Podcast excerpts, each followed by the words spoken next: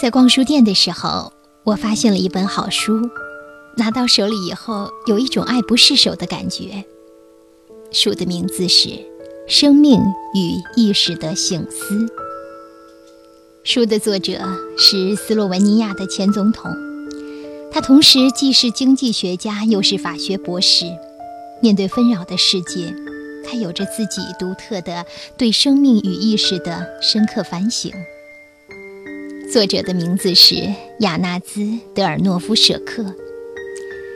在序言中，他这样写道：“这个世界平衡吗？你的生活均衡吗？不怎么均衡，是吗？你必须先处理好自己的生活，然后再去处理世界。这两件事情都不容易，不过……”却没有比这个更重要的事了。没有任何事情比内心的平安更重要的，钱财、地位、名望都不重要。要是你拥有这些东西，却时时担忧、恐惧、焦虑，那有何用呢？负面的能量会吸引来更多负面的能量。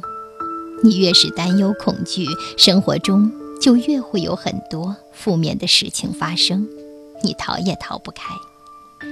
反之，如果你成为一个均衡的人，成为一个真正健全的人，就会成为这个负面世界中的中流砥柱，在人生路途中吸取善的知识。只要跟随内在的声音，你就会知道。怎么做对自己、对他人最好？你的生活会越来越平顺，感受到一种圆满。你将不再恐惧任何事物，也不再为任何事情担忧。你会清楚地意识到每一时刻，并且活得充实。生活不再脱离秩序，而你也会感到自己跟宇宙之间的联系，实实在在都活在当下。